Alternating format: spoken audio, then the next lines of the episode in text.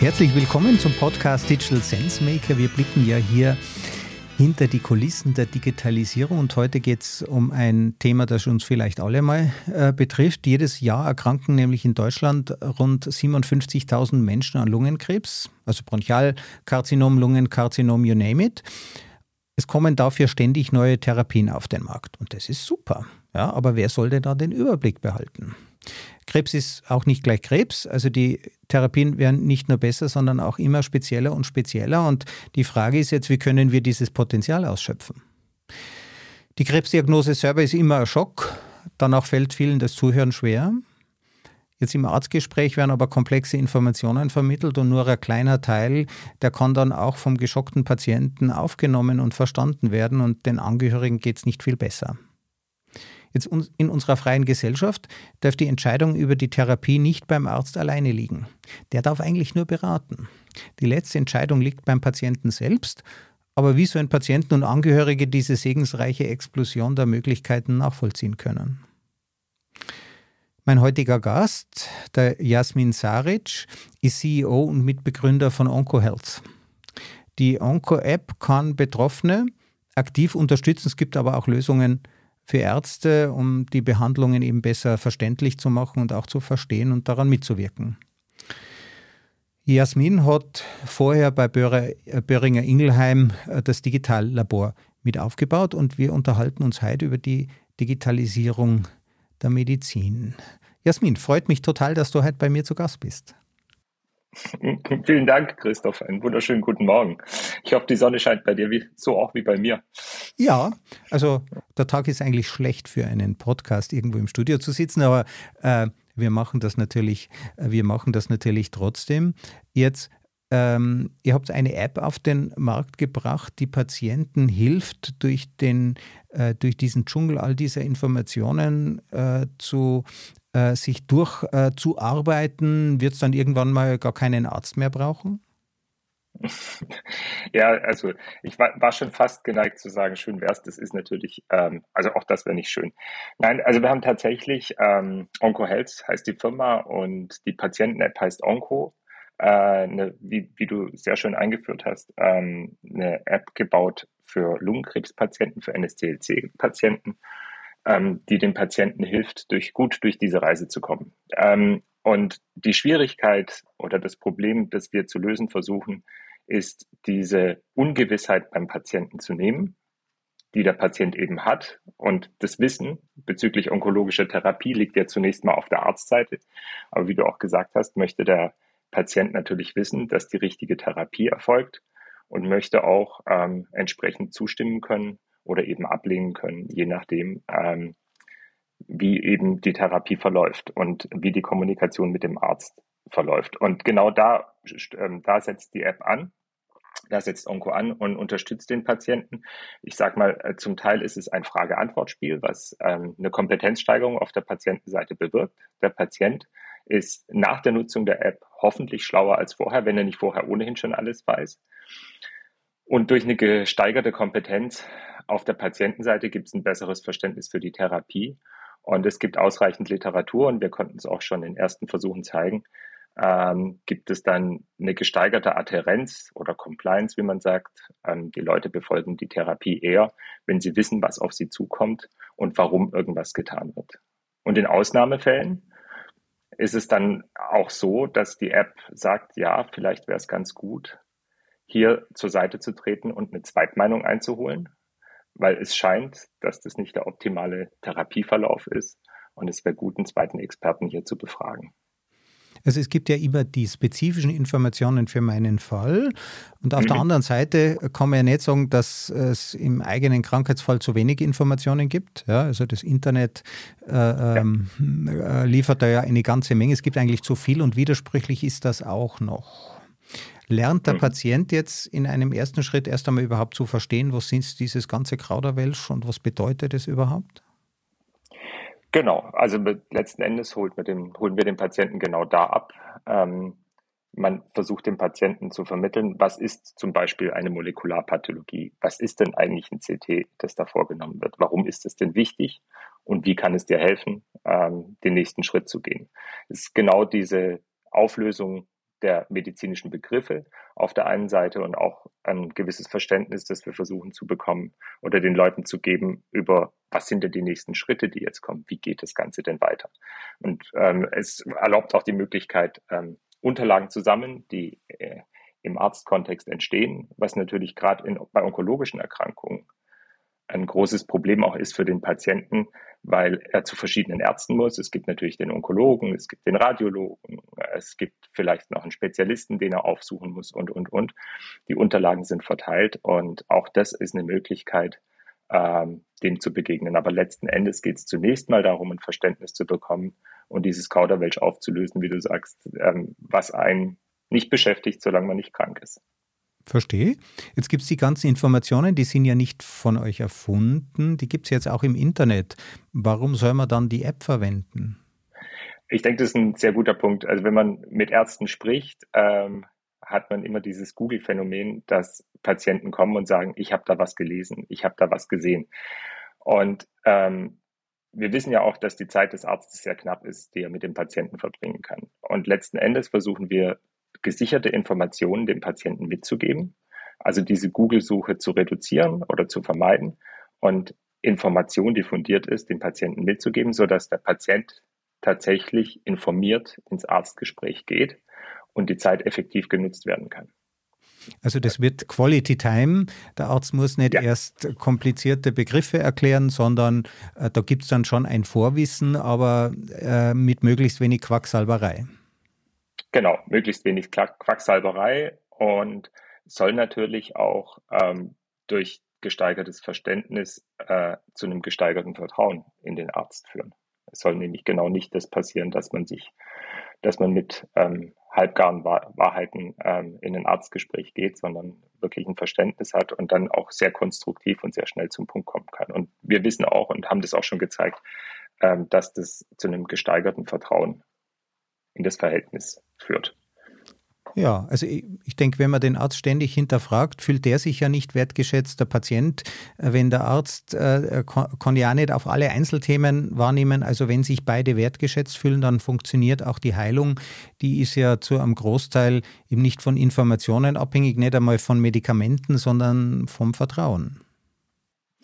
Ja, das Vertrauen ist ein ganz wichtiger Faktor. Ähm, wie gesagt, um, um ähm, der Therapie zu folgen, ähm, die Medikation zu befolgen, ähm, Bewegung ähm, ähm, zu exerzieren, eben ähm, etwas, soweit es geht, sportlich aktiv zu sein, auf die Ernährung zu sagen, das Gesamtpaket zu verstehen und eben alles zu tun dafür, dass man später auch wieder gesund wird.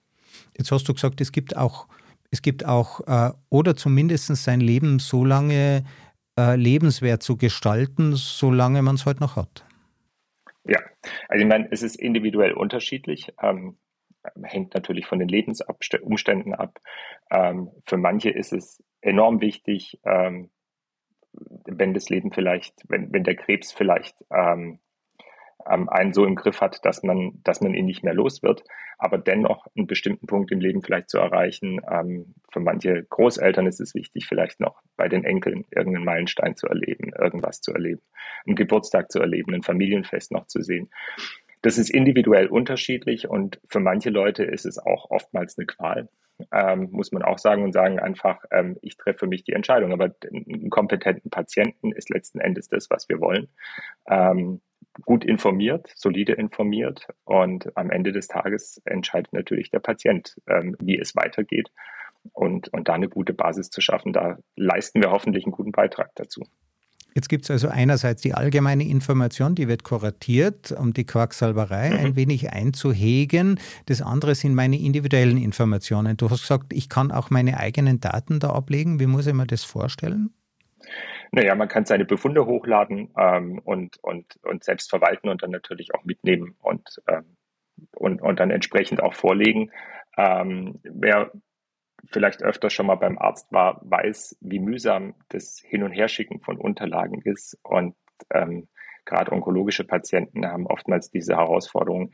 Die Digitalisierung des Gesundheitssystems, zumindest in Deutschland, ist noch nicht so weit fortgeschritten, dass das alles ähm, problemlos geht. Ähm, ich kenne aus eig eigener Erfahrung ähm, habe ich das auch schon erlebt, dass Ergebnisse ähm, einer Radiologie aus einer anderen Stadt äh, vier Wochen gebraucht haben, bis sie beim ähm, Arzt am Ende gelandet sind. Ähm, und ähm, weil einfach der CD-Brenner in dem Fall oder der DVD-Brenner defekt war ähm, und, und äh, nicht schnell repariert werden konnte. Und so gibt es einfach oftmals Probleme, die Unterlagen beisammenzuhalten und das ist einfach eine Unterstützung auf dem Weg dahin.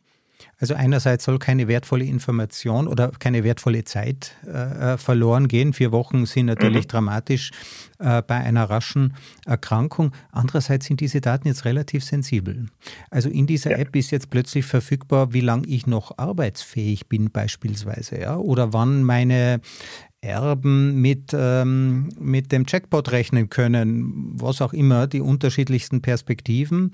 Ähm, wie geht man denn damit um? Naja, also wir arbeiten natürlich im Rahmen des Datenschutzes. Die Daten sind für uns alle anonymisiert. Wir haben keinen Zugriff auf die Klarnamen oder sowas, was natürlich auch bei Studien es manchmal schwer macht, ähm, zu verstehen und auch an die Patienten ranzukommen am Ende des Tages, um, um wirklich zu verstehen, was da passiert ist ähm, muss man dann eben über, über userzentrische Ansätze, wo man mit den, mit den Patienten sozusagen direkt an den Kontakt tritt, arbeiten. Ähm, aber das ist gesichert ähm, und nur für den Patienten verfügbar, sofern der Patient es auch will. Ja, mhm. und es gibt auch die Möglichkeit, ähm, ähm, dass sich ähm, Verwandte ähm, auf die App mitschalten und es vielleicht mitbedienen, weil man muss sagen, Lungenkrebs ist ein äh, ist eher von der Altersgruppe in einem älteren Bereich angesiedelt. Äh, und wenn äh, bei den einzelnen Personen dann eben nicht unbedingt eine gesteigerte digitale Affinität da ist, ist es manchmal vielleicht auch ganz hilfreich, wenn Sohn oder Tochter oder irgendeine Person des Vertrauens ähm, da einen Zugriff mit drauf haben. Aber am Ende des Tages entscheidet der Patient selbst. Also ich denke, das mit den Verwandten ist ja auch eine gute Sache, selbst wenn man jung ist. Irgendwann gibt es mhm. halt auch Momente, wo man nicht verfügbar ist, wo man im Koma ist, wo die Demenz vielleicht mhm. schon in der Jugend äh, einschreitet und dann sind halt doch auch die Verwandten gefragt. Ja, genau. Also es ist ein ganz wichtiger Punkt. Ähm, Krebserkrankungen sind, da ist das Umfeld unglaublich wichtig, dass es mit unterstützt, zur Seite steht. Ähm, man ist ja selbst in einer, in einer sehr tragischen Situation und auch überfordert oft äh, mit all, all der Information, äh, mit der Tragik, mit der Traumatisierung und, und, und. Und da ist es natürlich unglaublich wichtig, dass es ein Umfeld gibt, äh, wenn es eins gibt, dass es eben mit unterstützen kann. Und das bedeutet eben auch ähm, ganz formal manchmal ähm, bestimmte Sachen mit unterstützen zu können im Alltag ähm, und, und, und bestimmte Prozesse anstoßen zu können. Jetzt, du hast gesagt, man lädt sich diese Informationen hoch. Das sind im Normalfall vermutlich Arztbriefe. Jetzt hast mhm. du aber noch was gesagt. Du hast gesagt, das System erkennt auch, wenn es gelegentlich mal bessere Therapieoptionen gibt. Wie geht denn das? Ja. Genau, das macht es nicht basierend auf den Unterlagen, ähm, sondern ähm, zunächst mal ist es, ich nenne es immer ein Frage-Antwort-Spiel mit dem Patienten. Ähm, da versucht man zu erfassen, ähm, in welchem Status der Therapie befindet sich der Patient. Ist es die Ersterkrankung? Ist es ein Rezidiv, das aufgetreten ist? Wenn es ein Rezidiv war, wann gab es denn die Ersterkrankung? Äh, wie war denn der Verlauf? Wie wurde denn therapiert? Ähm, so dass man auch einschätzen kann, was in der zweiten Linie dann ähm, vielleicht eine äh, oder eine adäquate Therapie wäre. Das ist der eine Punkt. Und dann innerhalb von der Therapie selbst natürlich, was ist der nächste Termin, der ansteht? Ist es ein Arzttermin? Ist es ein CT-Termin? Ist es ein PET-CT? Ähm, was steht an, um natürlich dann auch in der entsprechenden Situation, in dem entsprechenden Kontext auch den entsprechenden Rat zu geben. Und da kann es einfach sein, dass man sagt, okay, du hast nächste Woche ein PET-CT, ein PET-CT macht folgendes, das ist ein CT, bei dem man zum Beispiel ähm, durch die Leuchtkraft sieht, ähm, wo aktive Zellen sind und das wird benutzt, um vielleicht Tumor, einen Tumor zu erkennen oder zu lokalisieren. Ähm, das kann einerseits so eine Erklärung sein oder es kann dann eben auch sein, dass man sagt, ja, du hast nächste Woche ein CT, ähm, frag doch nochmal beim Arzt nach, ob das ein CT oder ein PET-CT ist. Ähm, und wenn es dann eben ein, nur ein CT ist und man in der Situation PET-CT vornehmen sollte, dann geben wir auch den Rat, ähm, nochmal nachzufragen und alternativ eben eine Zweitmeinung einzuholen, weil es eben die Heilungschancen wesentlich erhöht, ähm, mit einem PET-CT eben eine genauere Untersuchung vorzunehmen und dann eben entsprechend auch handeln zu können. Wir haben auch schon den ersten Versuchen ähm, das durchexerziert mit Patienten und haben auch gesehen, ähm, dass die Patienten den Rat tatsächlich annehmen und eine Zweitmeinung einholen. Okay. Natürlich gibt es andererseits unsere medizinischen mhm. Mittelressourcen sind ja auch äh, begrenzt. Auch die Medizinethik beschäftigt sich ja mit mhm. der Frage, wie kann man Ressourcen gerecht verteilen. Wenn ich mir natürlich dann noch die Zweitmeinung der Zweitmeinung und davon nochmal eine Zweitmeinung, also die X-Meinung einhole, ähm, dann darf ich das zwar, aber es erhöht oft nicht die Sicherheit. Ja, also äh, werden, werden, wird da nicht auch, kann da nicht auch eine Kostenexplosion ausgelöst werden? Ähm, also zunächst mal, onkologische Therapien sind sehr teuer. Es ist ähm, eine un, un, unglaublich finanzintensive äh, Methodik, um, ähm, um Menschen zu helfen. Und ähm, tatsächlich ist es so, dass Fehlbehandlungen, ähm, die ja immer wieder passieren, letzten Endes einen, einen, einen viel größeren Schaden anrichten, ähm, als eine Zweitmeinung einzuholen und vielleicht die Therapie zu adaptieren. Und man muss vielleicht auch ähm, nochmal erklären, dass die Schwierigkeit für den Arzt ist der wahnsinnige Therapiedruck, äh, den es gibt. Also es gibt unglaublich viele neue Therapeutika, die auf dem Markt sind und auf den Markt kommen, was natürlich für den Patienten unglaublich gut ist, weil es ganz neue Möglichkeiten gibt und, und Tumorentität um Tumorentität immer besser heilbar wird. Aber für den Arzt ist natürlich das große Problem, da den Überblick zu behalten. Ja, in einer Spezialistenklinik für Brustkrebs oder Prostata wird man mit Sicherheit sehr gut behandelt. Das ist in der Medizin ja oft so, dass ähm, viel hilft viel, wenn viel Behandlungen einer bestimmten Therapie erfolgen, dass dann auch meistens die Qualität sehr hoch ist. Aber ähm, wenn, wenn Ärzte vor allem in die Breite gehen und viele verschiedene Tumorarten behandeln, ähm, dann ist es gut, wenn man die unterstützt ähm, von Patientenseite mit informierten Patienten und tatsächlich machen wir das auch eben auf Arztseite, um den Arzt zu helfen, ähm, besser zu verstehen, was bei einer entsprechenden Diagnostik die richtige Therapie ist. Also es ist nicht nur der Patient äh, mit einem Datentsunami, Informationstsunami äh, konfrontiert, sondern eben auch der Arzt. Wie muss man sich mhm. die Unterstützung des Behandlers dort, dort vorstellen? Also wir haben ähm, relativ einfach eine App, die nennt sich Easy Oncology. Die kann äh, der Onkologe sich aus dem App Store oder aus dem Play Store runterladen installieren. Hat eine kleine Schutzgebühr von, glaube ich, zwei Euro ähm, und ähm, kann dann mit wenigen Klicks von der Diagnostik zur Therapieempfehlung kommen. Das ist für Onkologen gebaut, ist gewachsen über die letzten Jahre, ähm, hat, gibt ungefähr 12.000 Therapieempfehlungen pro Jahr. Es ist ein Medizinprodukt, also CE-zertifiziert. Ähm, und ähm, genau, kommt mit wenigen Klicks von der Diagnostik zur Therapieempfehlung. Und dahinter steht tatsächlich ein Netzwerk von Autoren und Herausgebern, ähm, ich würde sagen, äh, namhafte äh, Größen der onkologischen Szene in Deutschland, ähm, die da mit beitragen und mit einwirken, dass es immer up-to-date ist, weil das ist natürlich eine große Aufgabe, die von wenigen Personen nicht zu bewältigen ist. Also es geht hier noch nicht um eine künstliche Intelligenz, da steht noch eine natürliche, eine große natürliche Intelligenz dahinter. Da gibt es jetzt sehr viele Experten. Jetzt, ich bin selber ein Experte, ich weiß, was von Leuten wie mir zu halten ist. Wir widersprechen uns nämlich meistens. Ja. Wie gehe ich denn damit um? Wer trifft denn dann die Entscheidung, wenn der Oberonkologe von Nordrhein-Westfalen das eine sagt und der Unteronkologe aus Dresden das andere? Ja, gute Frage tatsächlich. Also wir orientieren uns ähm, zuallervorderst an den Publikationen, an, an wissenschaftlichen Publikationen, äh, Best Clinical Practice, ähm, haben da auch das Netzwerk so aufgebaut, dass wir vor allem Spezialisten für die einzelnen Bereiche haben, dass alle Entitäten, alle soliden Tumoren halbwegs gut abgedeckt sind.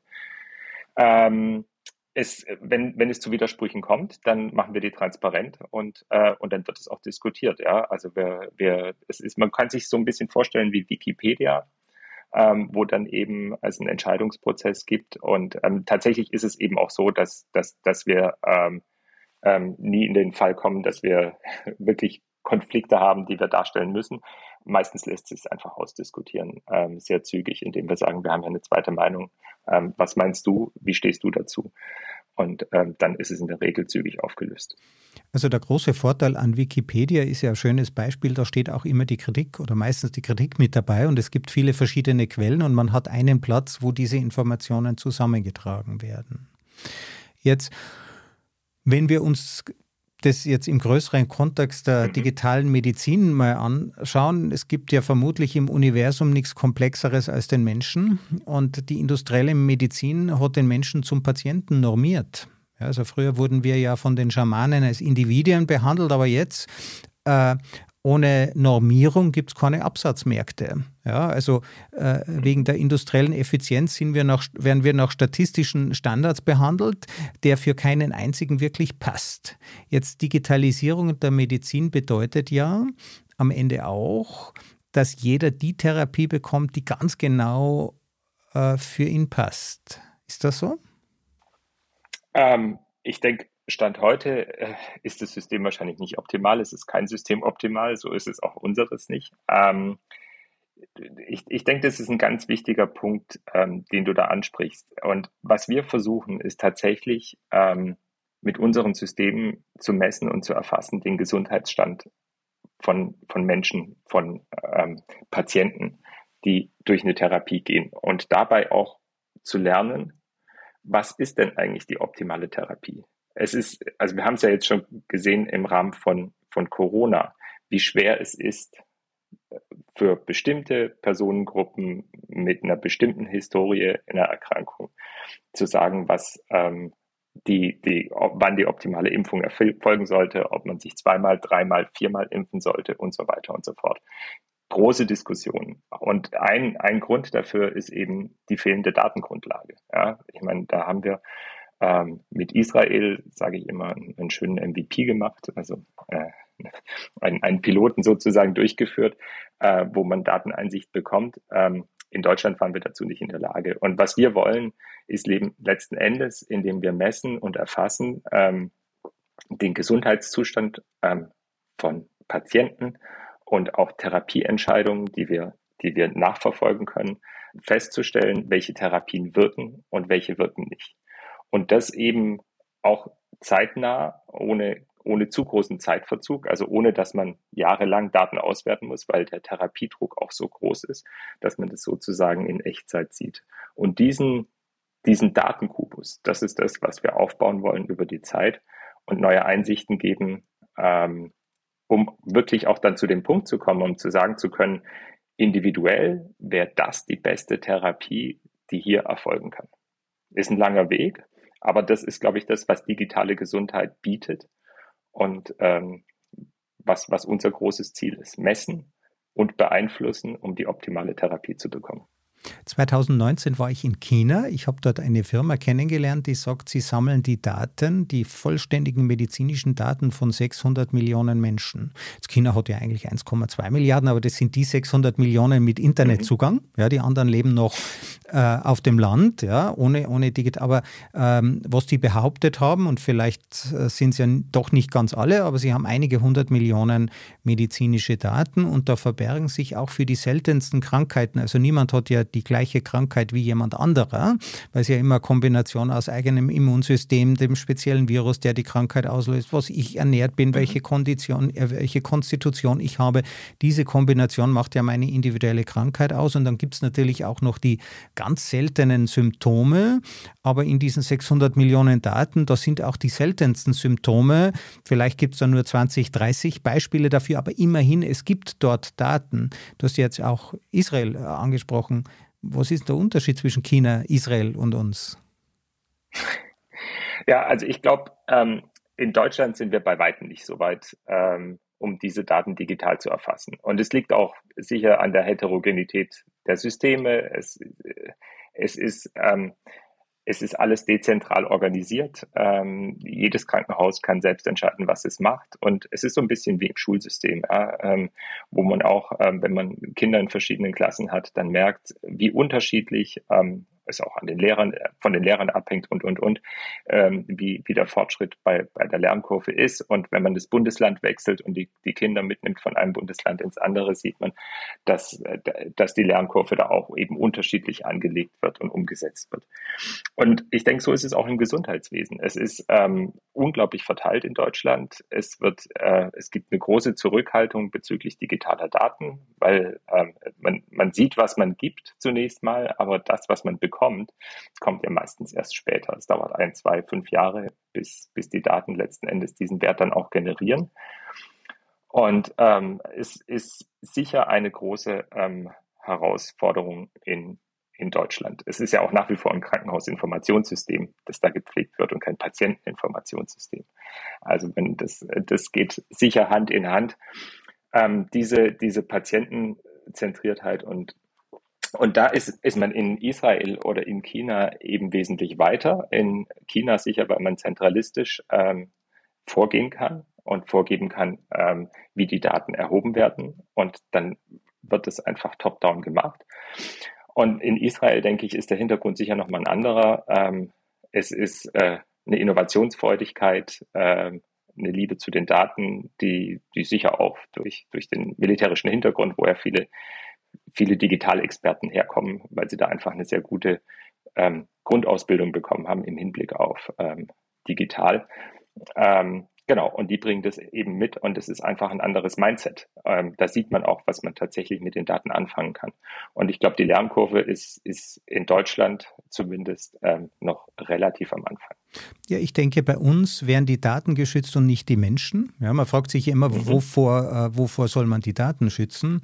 Äh, wir schützen ja. unsere Daten vor der Gesundheit, äh, die wir daraus vielleicht bekommen könnten, vor den Therapiemöglichkeiten. Ähm, ich stelle zum Beispiel all meine Daten zur Verfügung. Wenn mich eine App fragt, ob ich meine Daten teilen möchte, dann sehe ich das auch als meine moralische Verpflichtung an, diese Daten zur Verfügung zu stellen. Alles andere wäre doch egoistisch.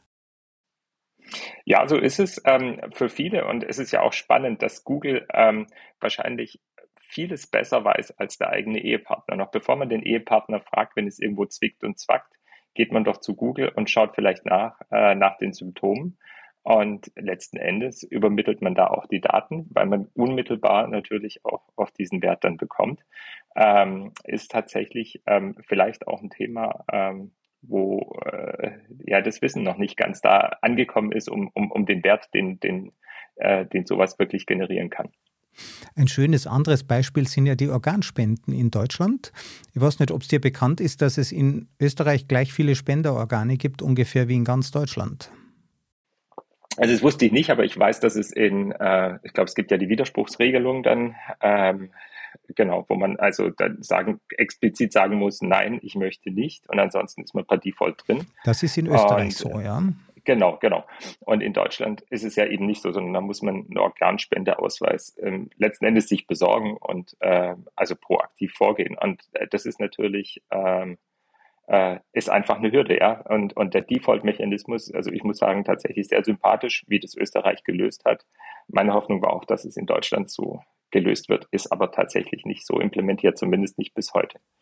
Wir kritisieren ja auch oft China ähm, aus einer eher arroganten, hochnäsigen Position, weil wir nicht verstanden haben, dass diese Kultur eine schambasierte Kultur ist.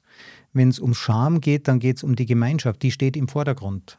Mein mhm. Bild mhm. innerhalb der Gemeinschaft. Wir verdanken ja dem Martin Luther eine schuldorientierte Gemeinschaft, die kommt ja mit den großen äh, Weltreligionen, mit den monotheistischen Weltreligionen kommt ja die Schuld dem individuellen Gott gegenüber und das, meine Schuld ist immer eine individuelle Schuld und daher legen wir ja auf, unsere, auf, auf, uns, auf unseren Individualismus so viel Wert und verstehen nicht, dass die Preisgabe von Daten einen moralischen Wert für die Gesellschaft darstellen kann. Ja, ich denke, das ist ein wichtiger Punkt und das hat sich, denke ich, auch in der Impfdebatte gezeigt in Deutschland, ähm, dass das Individuum da sehr hoch angesehen wird und, und, und da immer wieder zu Konflikten führt. Ähm, und dieser Gemeinschaftsgedanke, ähm, gerade bei, äh, bei dem Thema Daten, nicht so im Vordergrund steht. Spannend finde ich dann aber eben, wenn Lösungen kommen, die vor allem aus dem amerikanischen Raum kommen, sei es mit einer Apple Watch, sei es mit Google, sei es mit Facebook, das sind die Menschen plötzlich bereit, Daten zu teilen, abzugeben an amerikanische Konzerne, ähm, die, die das natürlich monetär dann später nutzen. Und, ähm, und es funktioniert immer dann, wenn man, wenn man irgendeinen, ähm, irgendein Ego befriedigt, das, da, das der Mensch hat, ja, sei es, dass ich mein Essen fotografiere oder zeige, wie ich schön im Urlaub war ähm, über Instagram ähm, oder dass ich eben ähm, eine tolle Funktion bekomme mit der Apple Watch, ähm, mit der ich unmittelbar was sehen kann. Aber was da datenmäßig dahinter passiert, ist da nicht Transparenz. Und das ist dieser userzentrische Ansatz, ähm, der die Menschen letzten Endes über diese Brücke führt. Ähm, und, und äh, die, und es erlaubt, diese Daten zu sammeln und dann diesen Mehrwert zu generieren, der, der nicht so unmittelbar transparent ist. Und du hast es ja sehr schön formuliert. Bei diesen Beispielen bekomme ich sofort etwas dafür. Also ich mache jeden Tag in der Früh sieben Kilometer und diktiere äh, da auch einige Texte und äh, meine Apple Watch erinnert mich sofort daran, ob ich das denn nicht aufzeichnen möchte. Und natürlich möchte ich dann äh, am Ende des Monats schauen, wie viel Kalorien ich dort verbraucht habe. Das heißt, ich sehe den sofortigen Nutzen meiner Daten. Das könnte ja der mhm. Unterschied sein, warum das so viel Spaß macht. Und dann am Ende nützt es natürlich allen. Genau, die Kernfrage ist, ähm, was setzt sich durch nachher das beste Datenschutzmodell für medizinische Anwendungen oder für andere Anwendungen? Oder setzt sich durch ähm, das Produkt, das dem User einen unmittelbaren Nutzen bringt, ähm, das, äh, das, das vielleicht Freude bereitet und, und unmittelbar irgendeinen Wert schafft ähm, und ich würde immer denken, es ist tatsächlich die User-Centricity, das ist das, was uns die Digitalisierung zumindest in den letzten 20 Jahren gezeigt hat, der, der unmittelbare Nutzen, das Ego, das befriedigt wird. Ähm, das steht dann doch im Vordergrund ähm, und ähm, ja, die, die, die datenzentrischen oder die äh, datenschutzzentrischen Lösungen haben sich bis heute nicht durchgesetzt. Ja. Es bleibt ein Wettbewerb. Ja. Wie bist denn du in dieses Feld reingekommen? Wenn ich mich recht erinnere, hast du ja Linguistik, äh, äh in, in, in, in Datenlinguistik äh, promoviert. Ja, ich habe tatsächlich ähm, Computerlinguistik studiert. Das, ähm, auf Deutsch, glaube ich, heißt es maschinelle Sprachverarbeitung. Ähm, also ich habe studiert Linguistik, Informatik und Psychologie ähm, und dann eben promoviert in dem Bereich. Ähm, genau, ich fand das Thema ähm, Computer ähm, lesen zu machen und Computern helfen, Aspekte des menschlichen Daseins zu verstehen und zu verarbeiten, fand ich sehr spannend. So kam ich da dazu und bin dann in die Life Sciences Sparte gegangen, ähm, weil mein damaliger Doktorvater behauptet hat, das ist eine wissenschaftliche Disziplin, die ist gut geordnet, da kann man unsere Prinzipien sehr gut anwenden.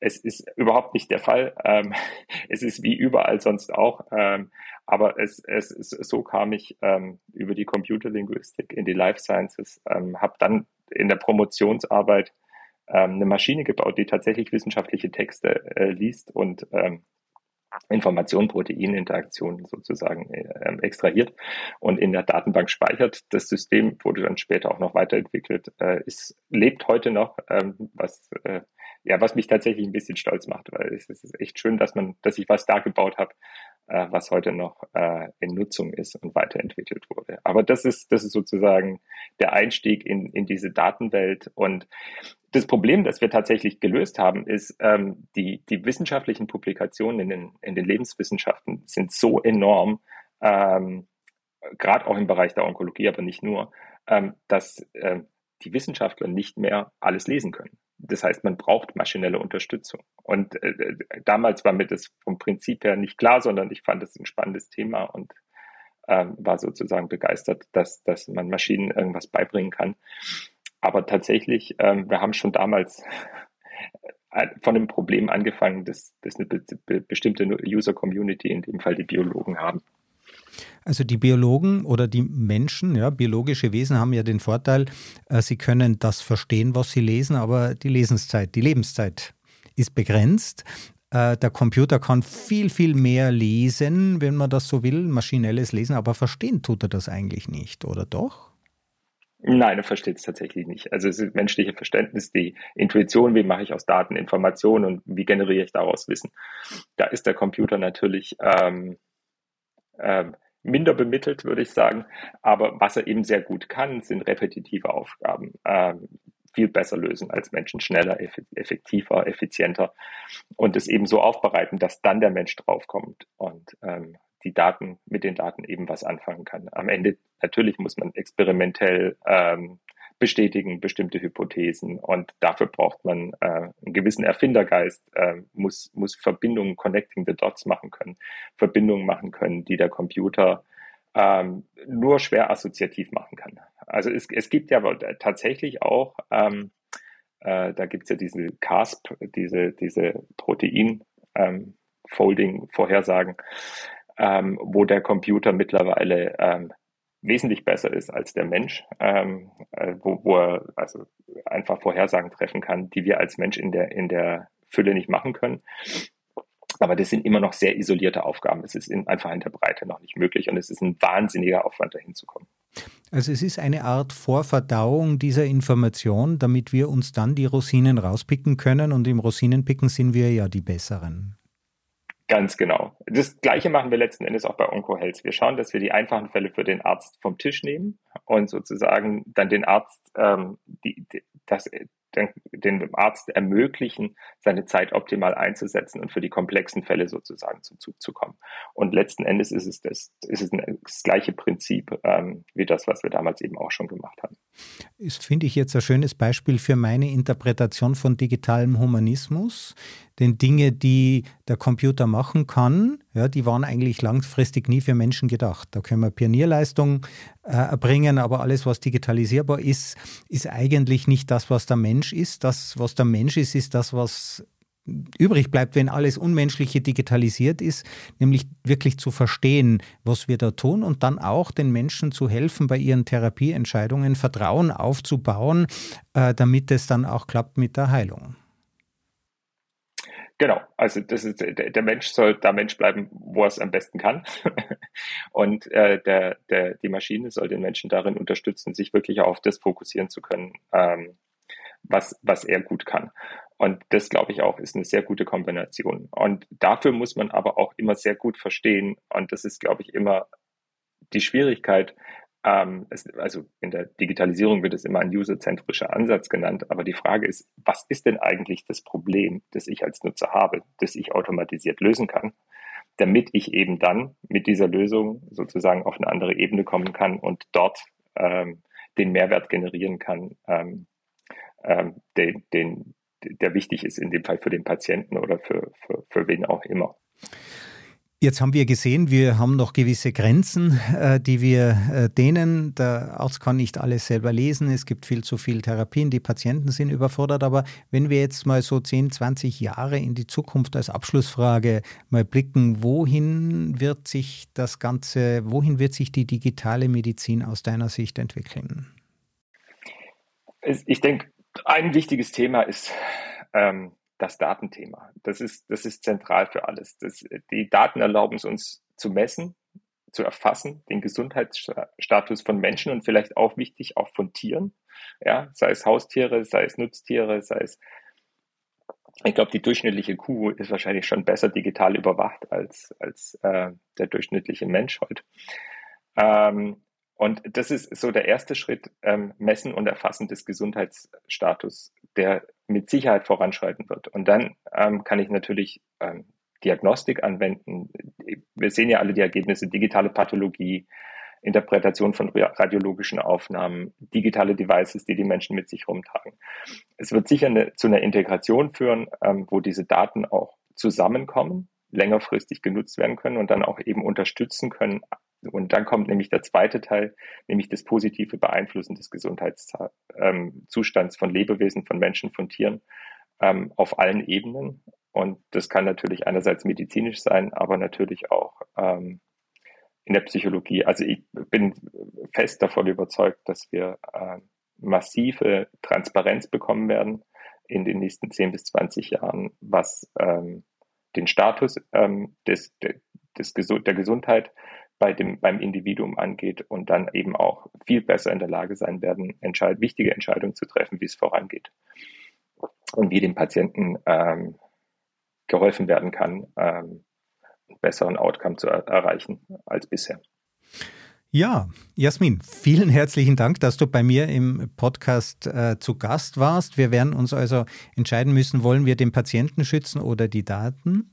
Wir haben es uns, ähm, wir haben auch jetzt einen Blick in die Zukunft äh, geworfen, der Transparenz verspricht. Äh, ewig leben werden wir trotzdem nicht. Wer will das schon? Aber wir haben noch ganz ordentliche Potenziale, die, äh, die hier ungenutzt sind. Jasmin, vielen herzlichen Dank. Lieber Christoph, vielen Dank für deine Zeit.